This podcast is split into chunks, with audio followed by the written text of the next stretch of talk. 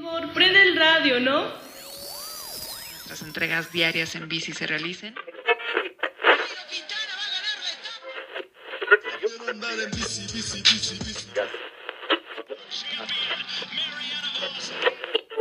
Sin conocer todo esto, opina. ¿Estamos listos?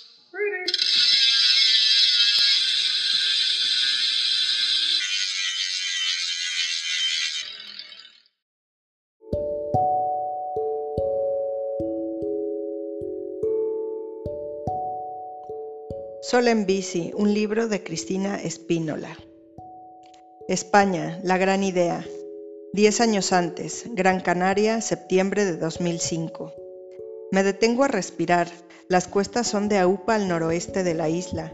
Observo cómo la estrecha vía serpentea entre precipicios hasta desaparecer en el horizonte y Gran Canaria se transforma en un emergente dragón cuya cola golpea con furia el océano dejando atrás un rastro de espuma y sal. Me quedan dos jornadas para finalizar el viaje. Después de 24 días y casi 2.500 kilómetros, he llegado hasta aquí viva, tras recorrer las siete Islas Canarias. Me siento orgullosa en primer lugar por haberlo intentado y en segundo por casi haberlo logrado. Ha sido duro, pero más fácil de lo que pensaba gracias al apoyo de la gente que me he encontrado por el camino. La verdad es que me ha sabido a poco. Cuando comienzo a disfrutar el trayecto, el final es inminente. Me pregunto cómo sería hacer esto a nivel mundial. ¿Habrá recorrido el mundo en bicicleta alguna canaria antes y alguna española?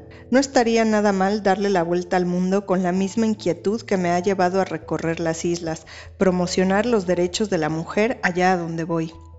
Coloco la bicicleta contra el guardarraíles y me siento al borde de un despeñadero a contemplar el azul del mar mientras apuro una barrita energética entre sorbos de bebida isotónica. Pienso en la escasa experiencia que tengo viajando, escasa y lejana en el tiempo, porque hace mucho que no salgo del archipiélago. Mis viajes fuera de las islas han sido siempre por estudios o por trabajo. Con 21 años me fui a Londres a trabajar. Aquella fue la primera aventura de mi vida. Nunca había dado mucho golpe en casa y ahora estaba limpiando hoteles, sirviendo croissants en una dulcería en plena City y limpiando baños en el McDonald's del céntrico Kensington High Street de la capital británica.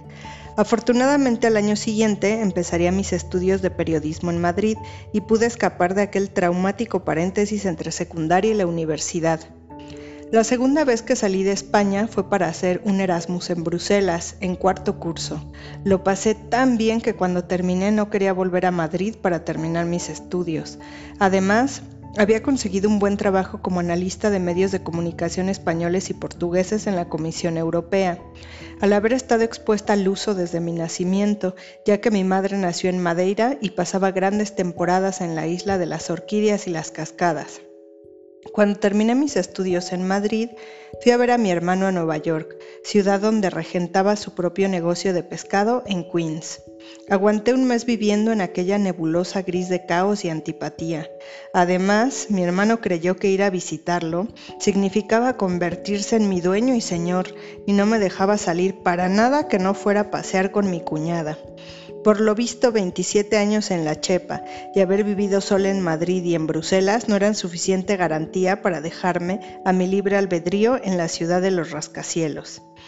Tampoco tenía elección porque vivía en su casa y no tenía dinero, así que tuve que acatar sus reglas discriminatorias durante un mes. Un viaje de este calibre por el mundo era un auténtico desafío, no solo por mi falta de experiencia viajera, sino también por mi propio carácter moldeado bajo el paraguas de una familia muy convencional y protectora.